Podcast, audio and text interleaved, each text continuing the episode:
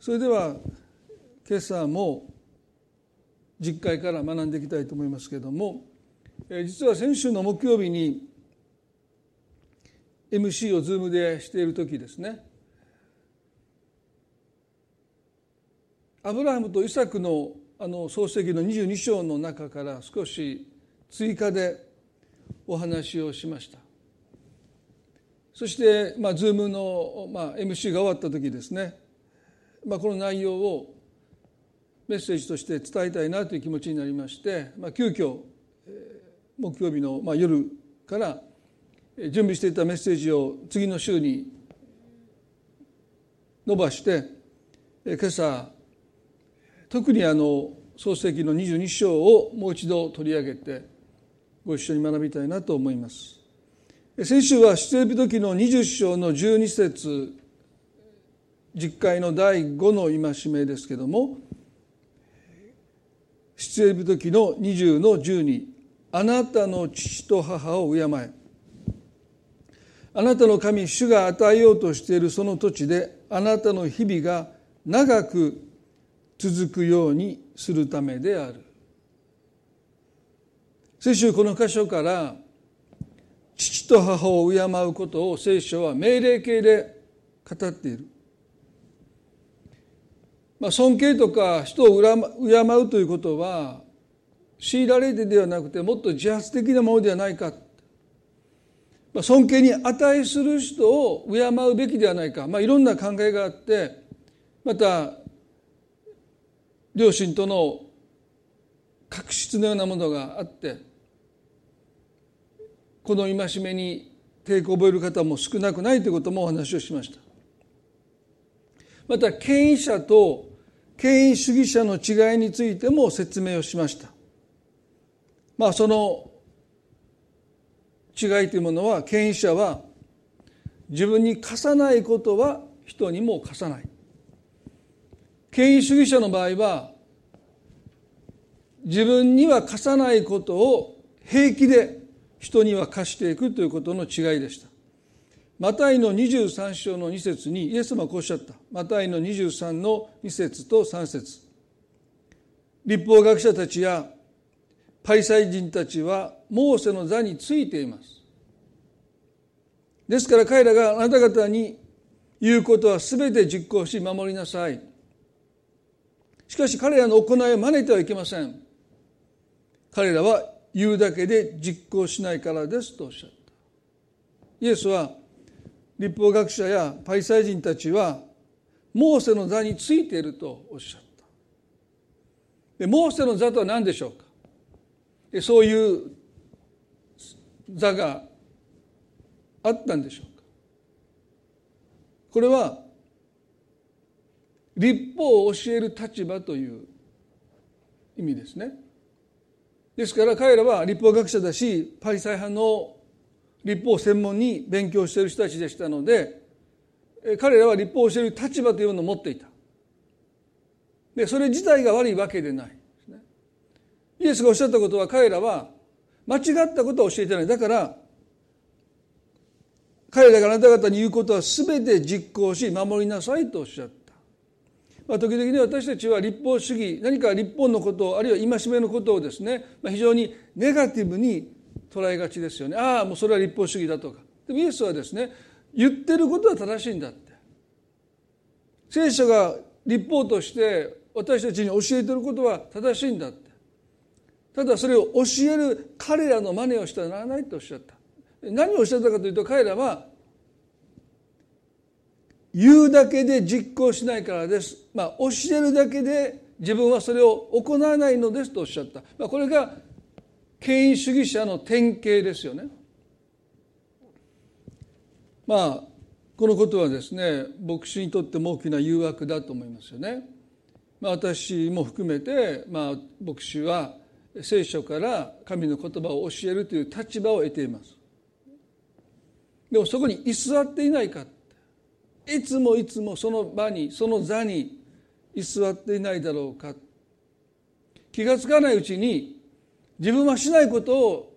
改宗に教会の皆さんに語っていないだろうかということをですね絶えず吟味しなければまあ気が付かないうちに牧師たちもモーセの座に座ってしまう。まあ皆さん今何度もお話をしていますけれどもこのニューライフの教会は、まあ、少なくても私が牧師でいる間は元旦礼拝がないというのはですねいやなんとなく、えー、ね、皆さん何でだろうっていうことをこの教会に来られた方は時々質問されますけども、まあ、その時にお答えしているのはもし私が牧師じゃなかったら元旦礼拝に行くのかなって自問した時があるんですね。まあ、行くかもしれませんけど、まあ、その時の私の正直な気持ちとしてはまあ元旦ぐらい家でゆっくりしたいなというふうに思ったんですね。でもし私がそういうふうに思うならば牧師だからというその立場で皆さんに元旦礼拝集まってくださいとはまあ元旦礼拝集まりたい方もいるのは確かなんですね。でも私がモーセの座に座ることがないためにそこに居続けることがないための、まあ、自戒の念という意味でですねもし私が牧師じゃなかったらこれはするだろうかこういうことはどうなんだろうかということを絶えず考えながら、まあ、多分しないなと思ったらですねまあそういうことを皆さんにお勧めすることをできるだけ控えていこうということをまあ随分前に決めました。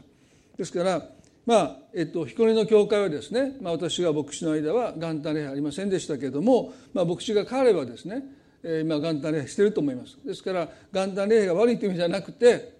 まあ、あくまでもこの立法あるいは学者パイサーの人たちが陥った言うだけで実行しないというですね。この権威主義に陥らない。それが一つの私のえー、まあ心がけといいますか。そういうことを、まあ、皆さんも理解してくださって、えーまあ、必要以上にどうして元旦礼しないんですか。ということをおっしゃらないことは私にとって大きな、えーまあ、慰めというか励ましですね、まあ、そういう弱さがあって、えー、あえてしていないということを理解していただければなと思います。でもそれはすごく私にとってはですね、まあ、大切なことなんですよね。イエスはこの後23の4節でまた彼らは重くて追いきれない荷を束ねて人々の肩に乗せるがそれを動かすのに自分は指一本貸そうともしませんとおっしゃった。人の肩には重い重荷を乗せるけれども自分たちはそれを触れようともしないし指一本貸そうともしないもうまさにこれは権威主義者の典型的な姿ですよね。先週漱石の22章の中でアブラハムとイサクの旅を取り上げましたある牧師の方がこの漱石の22章のこの箇所を読んで机を叩いて抗議したということもお話をしました。なんて理不尽な要求を神はなさるのかという怒りをあらわになさった。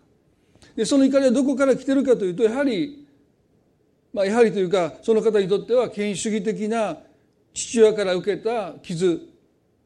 心の痛みから生まれた怒りだったということが後で分かりました。でもそれはその方だけの問題ではなくて多かれ少なかれもうほとんどの人たちはですね権威に対するつまずきというものを経験してるんじゃないか。まあこの儒教の影響を受けている縦社会と言われますよね、まあ、アメリカに行った私が一番最初に驚いたのは、まあ、牧師をですねファーストネームで呼ぶっていうことですね。フランクとかトムとかですね。ジョンってまあまあ最初驚きましたよね。慣れ慣れしいというか別に彼らは慣れ慣れしいわけじゃなくて文化なので別にバカにしてるわけでもなくて見下してるわけでもなくてまあ時にはですね「サー」とかですね「えー、ミスター」とかっていうふうにつけるんだけどまああんまり教会の人が牧師にですね「ミスター・トム」とか、まあ、そういう表現で話すことはほぼない、まあ、初対面で明らかに目上の人にそういう呼び方も英語ではありますけれどもでもまあ教会員が牧師に向かってそんなことを言ってるのは私は聞いたことがないのでまあ牧師を見下しているわけでもなくて、まあ、それが普通の会話として成立しているということに、まあ、非常に驚いたわけですよね。でも私たちの日本という国は本当に縦社会ですよね。まあ、ある教会は牧師先生様って言うもうそんなこと私言われたらもうもう逃げてしまいますよね。豊田信之牧師先生様まあそういうことは言ってほしくないし、まあ、この教会のある人たちはですね、まあ、ノブさんとも言うし、まあ、ひどい人はひどいってどかしですけどノブリンなんて言い方をする人も、まあ、そんなこと他の教会の人が聞いたらそっとするんじゃないかと思いますけどまあそれ言われても別に私何とも思わないですね。牧師として、まあ見下されているとも思わないし馬鹿にされているとも思いませんね。まあそういう意味では日本の教会あるいは日本人のクリスチャンがこの権威に対して何らかのつまずきというものを覚えている方は少なくないように思いますね。それで傷ついて教会に行かなくなったということのいう方のお話もたくさん耳にしています。この創世記の22章の中でまず一節これらの出来事の後神がアブラハムを試練に合わせられた。神が彼にアブラハムよと呼びかけられると彼は「はいここにおります」と答えた。神はおせられたあなたの子あなたの愛している一人子イサクを連れてモリアの地に行きなさい。そして私があなたに告げる一つの山の上で彼を全焼の捧げ物として捧げなさい。この実会の第5回あなたの父母を敬えというこの戒めを私たちは正しい心で本来この戒めが求めてることをよく理解してこの戒めに対してまあ私たちは敬意を払っていく。それは一つはですね従属と従順の違いをよく理解しないといけない。聖書は私たちに従属を絶対に求めないんです。すなわち黙って従えということを聖書は私たちに求めない。従順というのは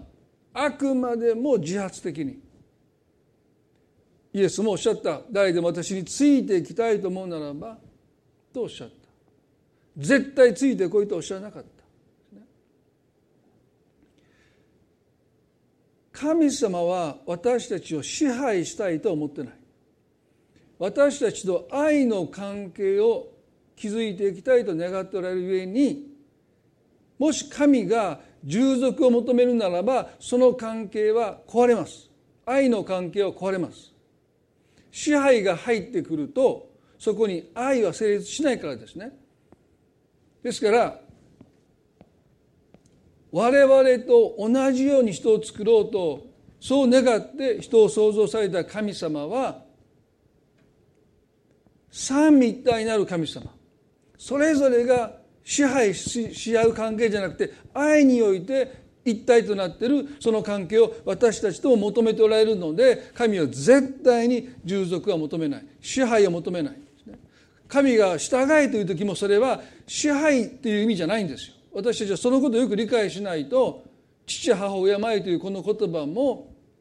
多くのクリスチャンが何か支配的な圧を感じてしまう人が多くいるんじゃないか。だからこの御言葉に対して抵抗を覚えてしまう。でも神様は私たちを支配する方ではない。治めるっていうことと支配はまた違いますよね。神様は私たちを治めてくださる。それはどちらかというと私たちを守ってくださるというで、ね、でも支配はそうじゃない、ご自分のものとして私たちを愛してくださる。それは決して私たちを束縛するという意味ではなくて身を挺して命を投げ出してでも私たちを守ろうとする。それは決して支配ではない。ですからこのことを私たちはこの創世紀の22章のこのやり取りの中でより理解を深めていきたいと思うんですね。それは神様が本当に支配しないのかでもここで神様おっしゃったじゃないか2節でね。あなたの子あなたが愛してる一人子イサクを連れてモリアの地に行きなさい。そして私があなたに告げる一つの山の上で彼を全焼の捧げ物として捧げなさいとこれは支配じゃなくて何なんですかって、そう牧師が机を叩くのもよくわかります。もし神様が同じことを私たちに命じられたら私たちは支配の何者でもない、そのように受け止めてしまうんだろうと思います。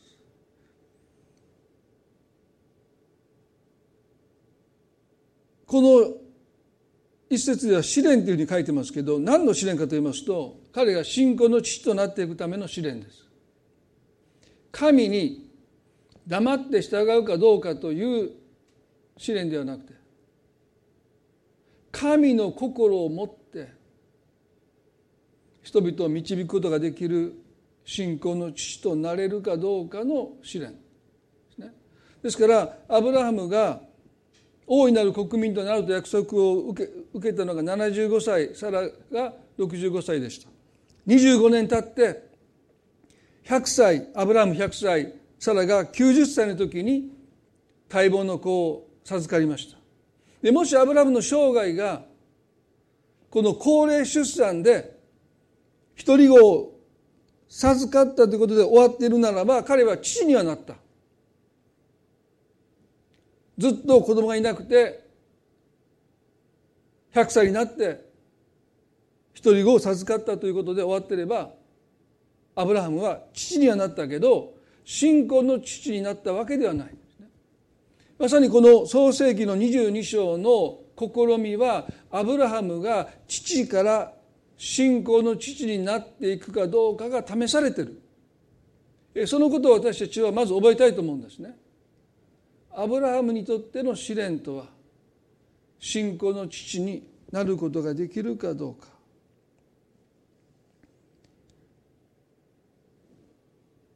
それではなぜ神はその試練の中で一人子イサクを捧げようと命じられたのか。それやがて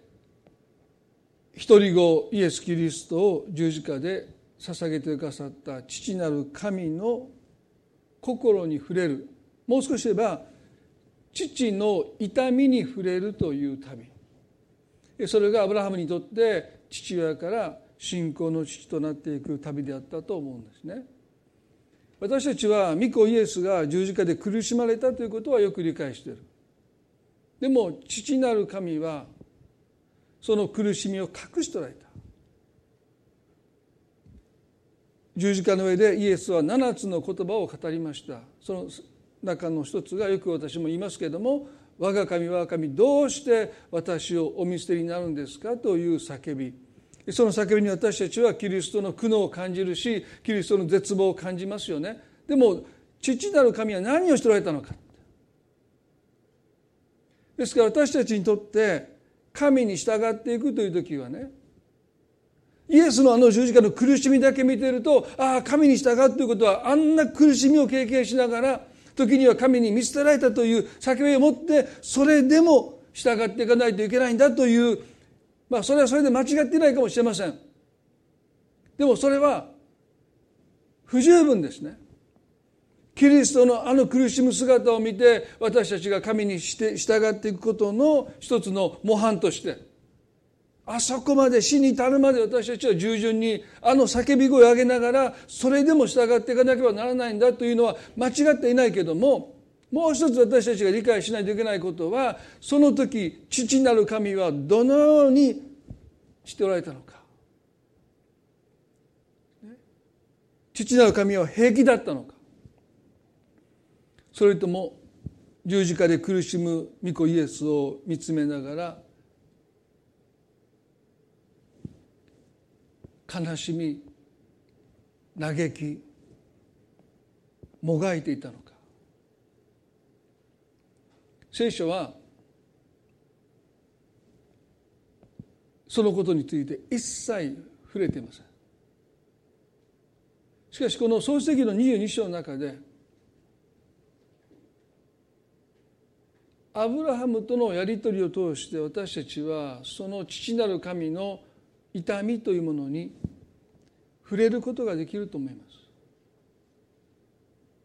アブラハムにとって100歳になった子供を全焼の捧げ物として殺さなければならないと思う時ですね。どれだけそのことは彼の心を痛めたでしょうか。理解できない。想像もつかない。その痛みその痛みをいやそれ以上の痛みを父なる神様が抱えておられたということに彼はやがて気が付いていくんだろうと思います。創世記の22の3節で翌朝早くアブラハムはロバに蔵をつけ2人の若い者と一緒に息子イサクを連れて行った。アブラハムは全焼の捧げ物となるための薪を割った。こうして彼らは神がお告げになった場所へと向かっていった。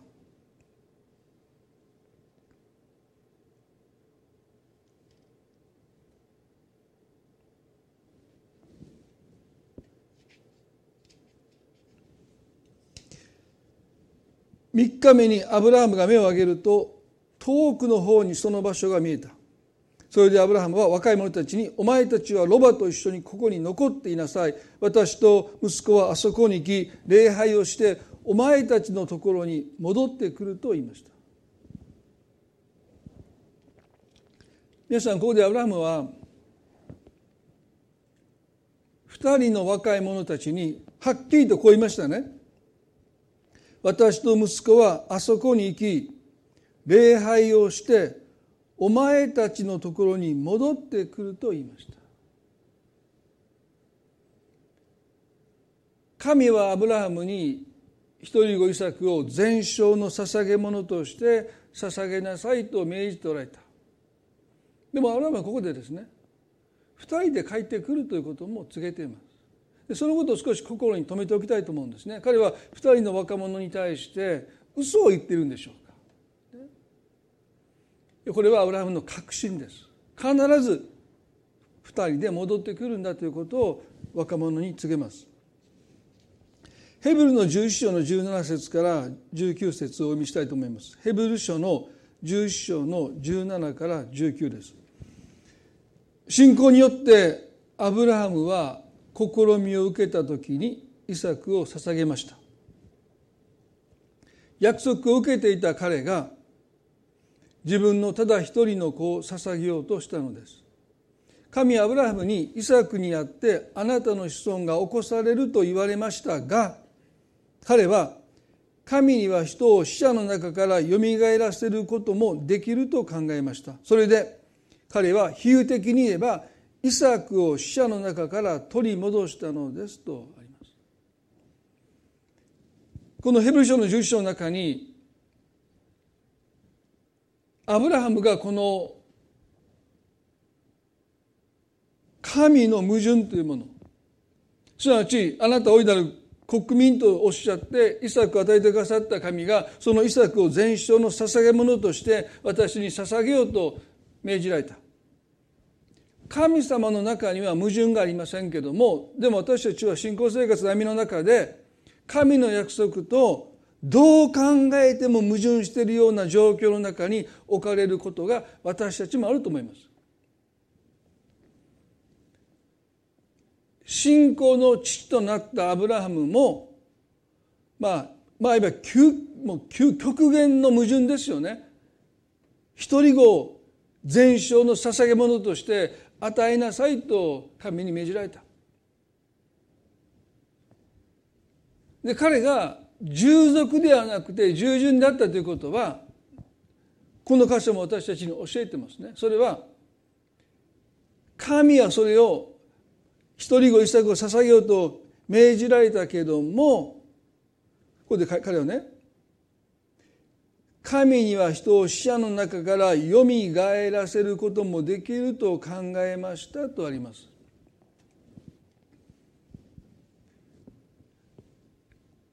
よくこの引用する旧約聖書学者のブルッケマンはこの箇所を次のに解説しています。ヘブルの11章の17から19節はイサクを復活の力と結びつけていますが死んだ人をよみがえらせるという意味ではありません。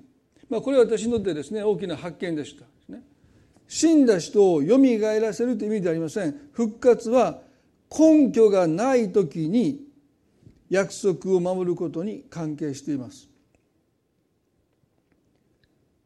信仰とはあらゆる絶望的な状況に対して復活の力に信頼することに他なりませんと言いました。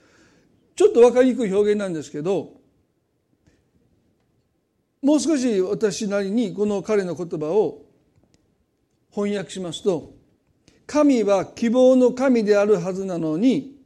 絶望をもたらされ絶望をもたらされたように思える時すなわち神の矛盾という絶望的な状況に陥った時に復活を信じる信仰とはね神ご自身がその矛盾を解決してくださるということを信じるということなんです。だからあなた大いなる国民とすると約束した神がその世継ぎである後継者であるイサクを全焼の捧げ物として私に捧げようというのはねどう考えても矛盾してます。まあ神様がアブラハムをもて遊んでるかのようにも思えてしまう。この神の矛盾をアブラハムは復活と結び合わせてたとえこの子が死ぬようなことがあっても神はこの子を生かしてくださるだ。すなわち神ご自身がその矛盾をご自身で解決してくださるんだということを彼は信じた。だから別に彼がイサクが本当に死んでしまって神様がその死んでしまったイサクをよみがえらせるというよりは神ご自身が矛盾を解決してくださるというのがアブラムの信仰でした。皆さん皆さん今神様の約束と今置かれている状況が一致しない。矛盾してるなと思えてしまう。本当にそのことで落胆するし神様を疑ってしまいそうになる時がありますでもあのキリストの十字架ほど矛盾したものはないですよ神様の御子が罪人として一つも何一つ罪を犯していないのにあの十字架の上で釘付けされてそして「我が神我が神どうして私をお見せになるんですか?」と叫ばれたこれはもう矛盾の極みですよね。でも復活はその矛盾を解決して救いの完成としてくださった。ですから復活とは単に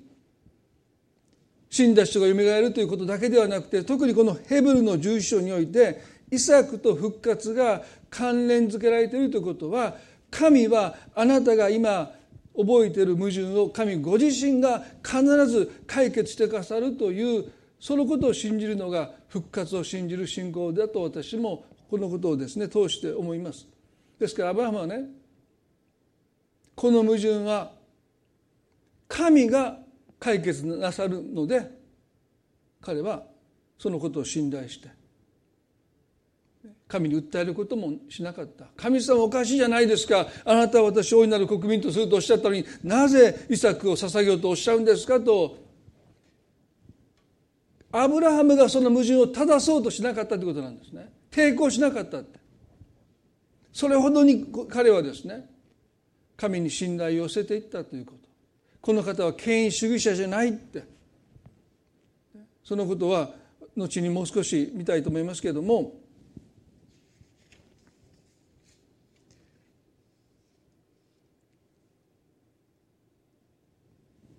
6節で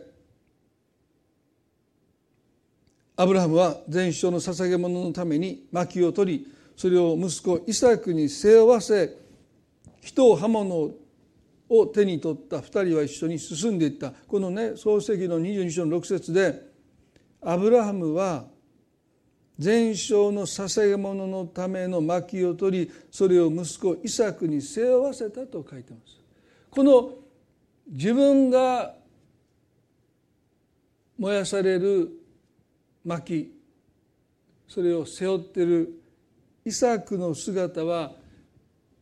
貼り付けされる十字架を背負ってカルバリの丘に向かって歩んでいかれるイエス様の姿を私たちに思い起こさせるのではないでしょうか。ローマのあの処刑の中でローマ軍の兵士が死刑囚に十字架を背負わせて歩かせるということはしませんでしたでもイエスに彼らが十字架を背負わされたのはあくまでも見せしめのためです。ローマ帝国に立てつく者たちのその思いをくじくために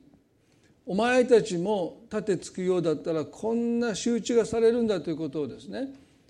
ユダヤ人たちに示すために背中に何度も何度も鞭打たれたその背中に荒削りの十字架を背負わせて人々の前を歩かせたというのが彼らの思惑でした。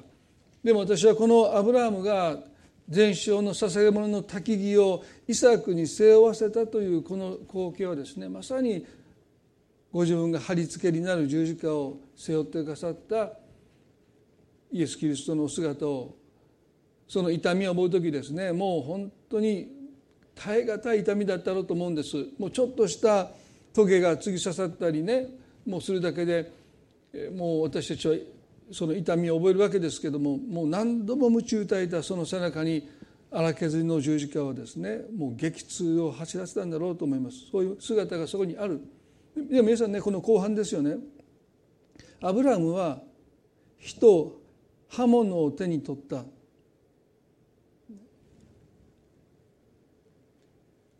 我が子に刃物を下さなければならない父の痛み。そして2人は一緒に進んでいったというこの言葉は私はねあの十字架に神の御子イエスだけが一人進まれたんではなくて父なる神もイエスと共に十字架に進んでいったんだろうと思うんです。そして父なる神の心は引き裂かれるばかりですよ。愛する我が子が鞭打たれるその姿にあるいは十字架を担がされて何度も何度も膝をつく姿にそして十字架にまさに貼り付けになって叫ばれるその御子のその姿を見て父の心は本当に引き裂かれたと思いますよね。十字架は父なる神様と御子イエスが一緒に進んでいかれた一緒に苦しまれたんだということを私たちはこの箇所を通しても覚えたいと思うんです。6節でアブラハムは全焼の捧げ物のためあごめんなさい。7節でイサクは父アブラハムに話しかけていった。お父さん彼は何だ我が子よと答えた。イサクは尋ねた。火と焚き木はありますが全焼の捧げ物にする羊はどこにいるのですか？アブラハムは答えた。我が子よ神ご自身が全焼の捧げ物の羊を備えてくださるのだ。こうして二人は一緒に進んでいった。ここでも2人が一緒に進んでいったということが強調されてますね。まさに共同作業ですよ。イサクは言いました。人を焚き木はありますが全焼の捧げ物にする羊はどこにいるのですか？我が子よ神ご自身が全焼の捧げ物の羊を備えてくださるのだ。まあ、この箇所先週もお話をしました。これは本心からなのか。イサクをお前が全焼の捧げ物だとは口が裂けても言えないので取り繕ったのかということをまあ私個人はですね個人的には前者ですよね。アブラムは口から出任せを言ったわけでもないしその場しのぎで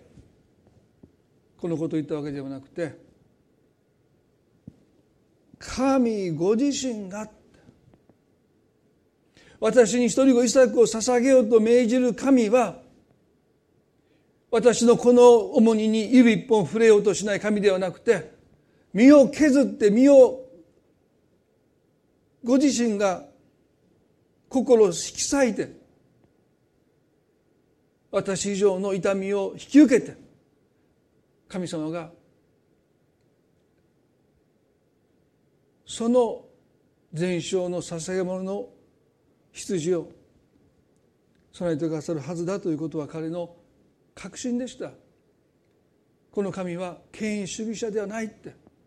権威者だけど権威主義者じゃないっていうその確信に立って彼はそのことを告白したんだろうと思います。この全焼の捧げ物の羊がやがて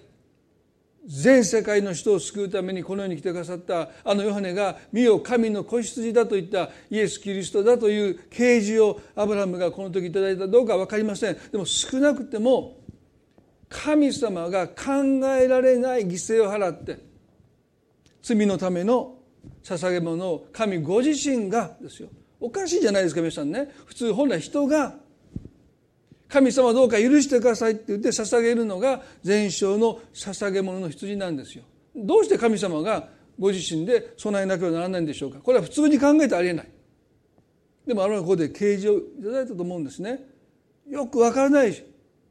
本来ならば人が神様に罪を許してくださいって言って捧げるはずの全焼の捧げ物の羊を彼はここで神ご自身が全焼の捧げ物の羊を備えてくださるんだこれはもうね皆さんね日本語で読んだらまあなんとなく普通に日本語としては分かりますけどもう概念からするとねこんなことありえないんですよ。その子で彼は告白してるってことはまさにやがて神が神ご自身が痛みを覚えて私たちを許してくださるんだって。そんなことどうして神がする必要があるんですか？本来私たちが自分を傷つけて痛めて許しを請うべき私たちなのにいや違う。神が大きな痛みを引き受けてくださって私たちの罪を許してくださるんだということをアブラハムはこの告白の中で神様から示されたんだろうと思うんです。そうじゃないとこんな言葉が彼の口から出るはずがない。イサクは黙って聞いて2人はモリアの山の上に到着します。しかしそこには全焼の捧げ物の羊は見当たりませんでした。アブラハムはイサクを縛って祭壇の上に乗せて22章の11節です。主の使いが天から彼に呼びかけられた。アブラハムアブラハム彼は答えた。はいここにおります。見つかいは言われ言われた。その子に手を下してはならない。その子に何もしてはならない。今私はあなたが神を恐れていることをよく分かった。あなたは自分の子自分の一人子さえ惜しむことがなかったとおっしゃった。まあ見つかいとありますけど私はこれは神ご自身がアブラハムに語っているんじゃないかと個人的にはすごく感じるんですけども、まあ、ここで神様はねその子に手を下してはならないその子に何もしてはならないとおっしゃった。神ご自身が矛盾を解決してくださる。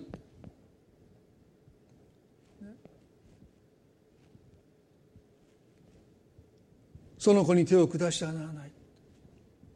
その子に何もしてはならないとおっしゃる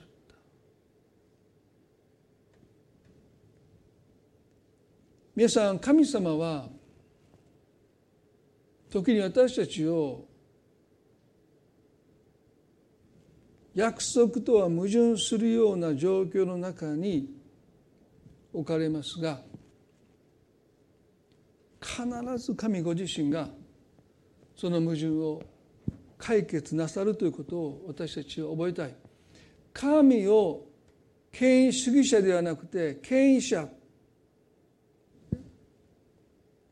それを私たちが信じるということは神には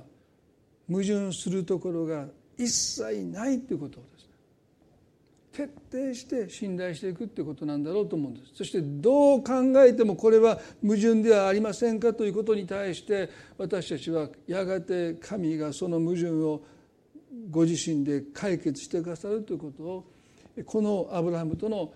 やり取りの中に私たちは見ていきたいと思いますね。そしてこうおっしゃった今私はあなたが神を恐れていることがよく分かった。先週もお話をしました。これは私の言葉が絶対であって逆らえない。あなたがそのように従属することが分かったという意味では当然ありませんね。恐れてる。立てつけない。ノーと言えない。ちょっと待ってくださいとも言えない。どうしてなんですかって。神様そんなことも言えないで。ただ黙って。絶対服従しないといけない。そういうことを神がアブラムの中に見たかったわけじゃない。ね。それはもう最初に言いましたけど神様私たちを支配したいなんて考えてもいない。この恐れるっていうことはですね。そういう意味じゃないですよね。ここで神様おっしゃったことはその後の言葉に続きます。あなたは自分の子自分の独り子さえ惜しむことがなかった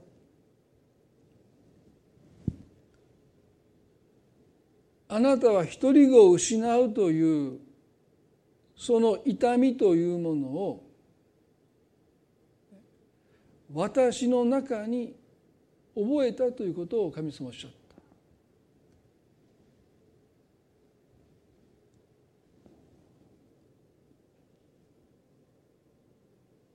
この恐れるあなたが神を恐れていることがよく分かったということはねあなたは私の心がよく分かった私の心の痛みにあなたは触れたということをここで神様おっしゃった。そして私の心の痛みを知ったあなたは今まさに信仰の父となった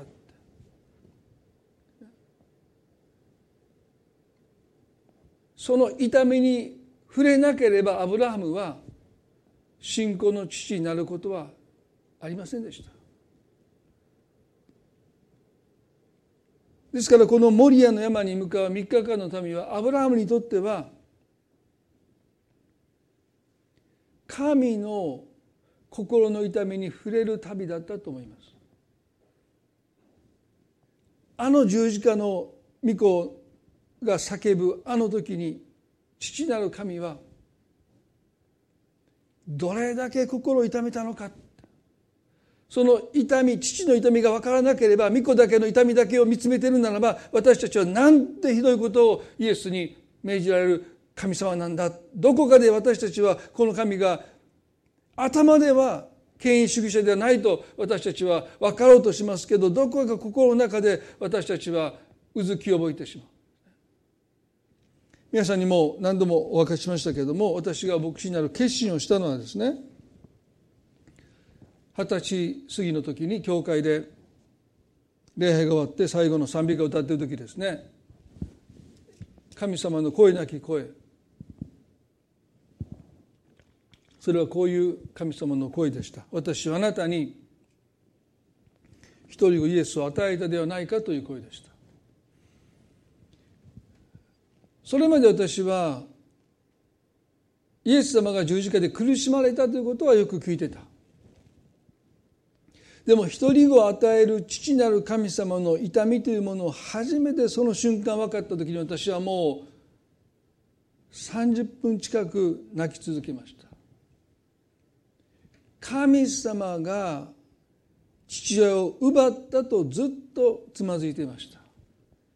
でもその御子を与える父の父なる神の痛みに触れた時に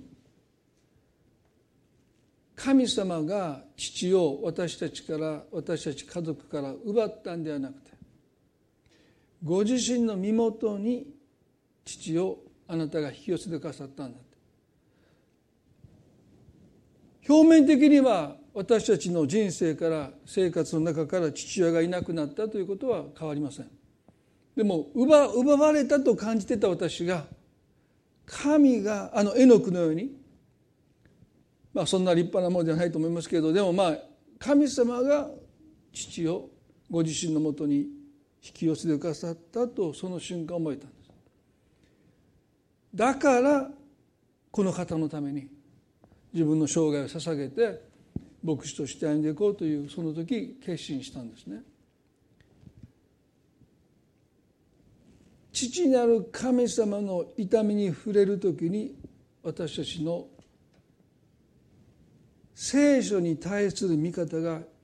大きく変わってくると思います。あなたの父と母を敬えというこの戒めも全く異なった響きを持って私たちの心に届いてくるんじゃないでしょうか。聖書の全ての戒めが聖書の神様の言葉が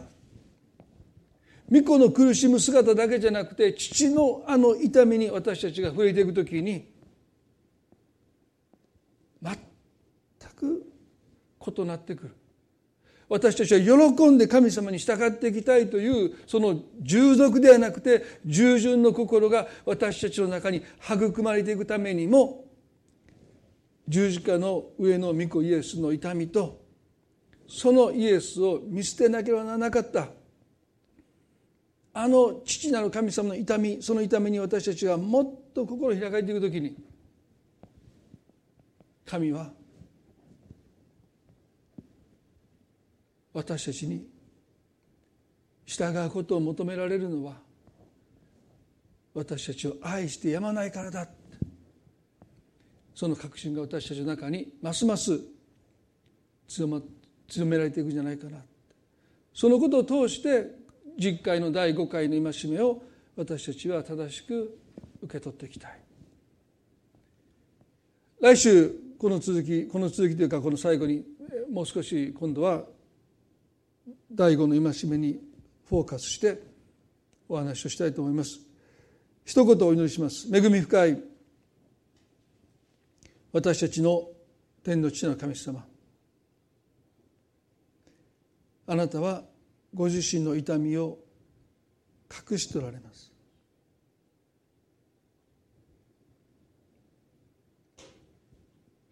しかし信仰の父となるアブラハムにはその痛みを示されました。そして私たちもそのことを通してあの十字架への道はあなたと御子イエスが共に歩まれた道なんだということ今朝もう一度心に留めたいと思います。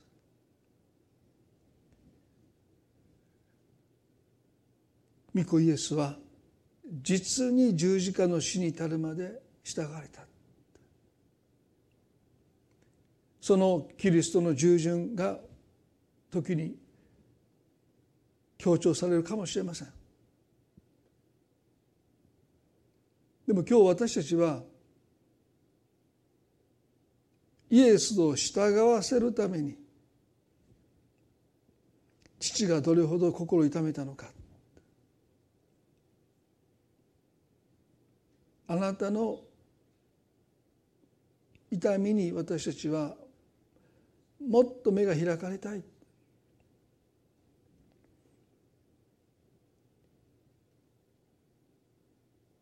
あの十字架の上でイエスが叫ばれたあの叫びをあなたはどのような心で聞いておられたのか。主よ。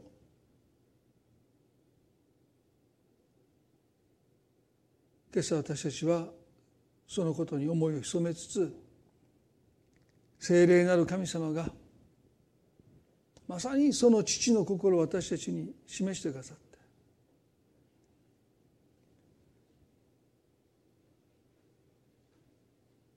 私たちの中にある傷があって権威につまずいて教会につまずいて父母につまずいたその痛みがあるならば私たちはあなたに従う時に大きな葛藤を覚えてしまう。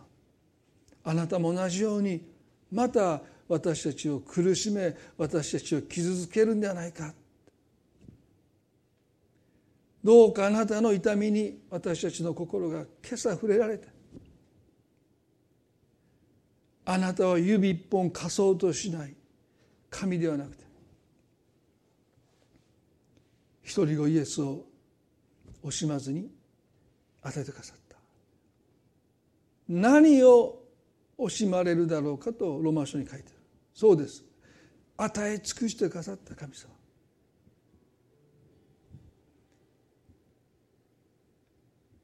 あなたに従うことに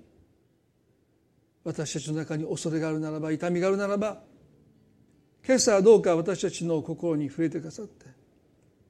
癒してくださるように心から祈ります。このメッセージを聞いておられるお人々の中に聖霊なる神様が働いてくださってこの父なる神様のこの本当の姿を示してくださってその痛みを示してくださって打たれた傷によってあなた方を癒されたとあるように御子の打たれた傷だけじゃない父なる神が御子を打つその心の痛みを通しても私たちの心の傷をあなたが癒してくださって神様あなたに喜んで従う心を私たちの中に形作ってください。育んでくださるように祈ります。今日この礼拝を共に持つことができたことを感謝しイエス様の皆によってこの祈りを見舞いにお捧げいたします。アーメン。それではご一緒に神様に賛美の時を持っていきたいと思います。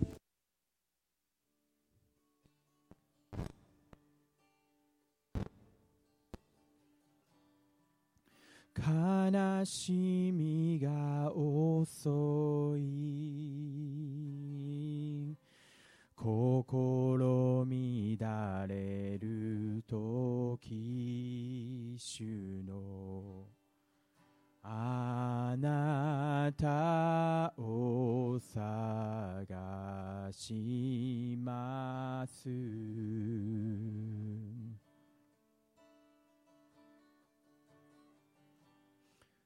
苦しみ悩み。痛みに囲まれる時主の十字架見上げるあなたの恵みと約束が私の心を支える。主よ委ねます。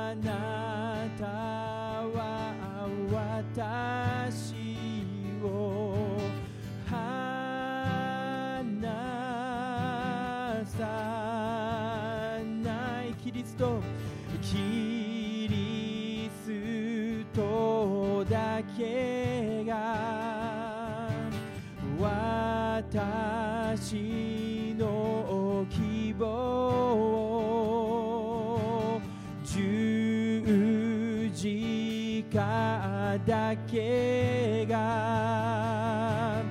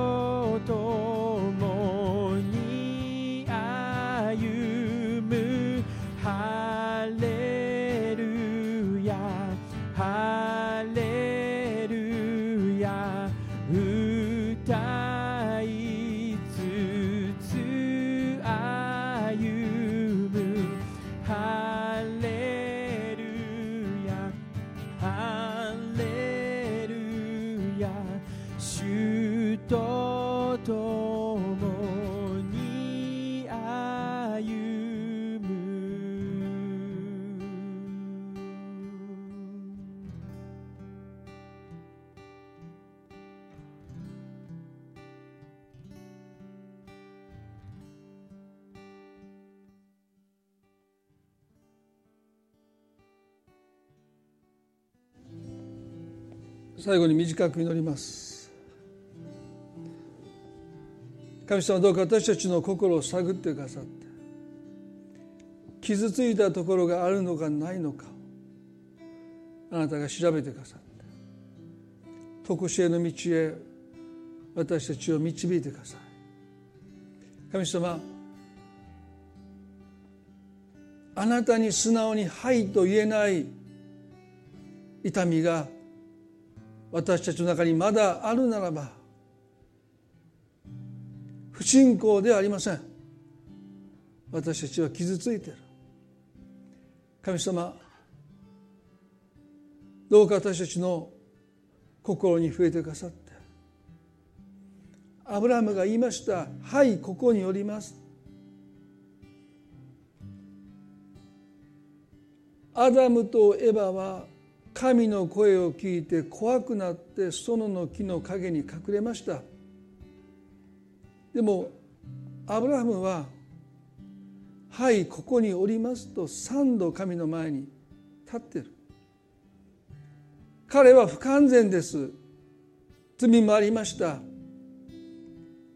でも彼は神の前に自らを置くことに恐れませんでした。私たちも「はいここにおります」とあなたの前に恐れることなく立つことができるほどにあなたにあなたに対する間違った考えや恐れやあるいは私たちの痛みというものをあなたがどうか癒してくださっていつもいつもあなたの前に「はいここにおります」と立つことができるそんな神様との関係を私たちが持つことができるようにどうか私たちの中にある傷があるならばあなたが癒してくださるように今朝心合わせて祈ります。触れてください。癒してくださるように。あなたの御業を信じます。感謝し愛する私たちの主イエスキリストの皆によってこの祈りを見舞いにお捧げいたします。アーメン。それでは皆さん今朝の礼拝これで終わっていきたいと思います、来週も街道に集うことをしないでオンラインで集まりたいと思いますけれども神様がこの1週間も皆さんと共にいてくださってその歩みを守り祝福してくださることを覚えて祈っていますまた来週オンラインでありますけれども礼拝でお会いして共に神様を見上げていきたいなと思います。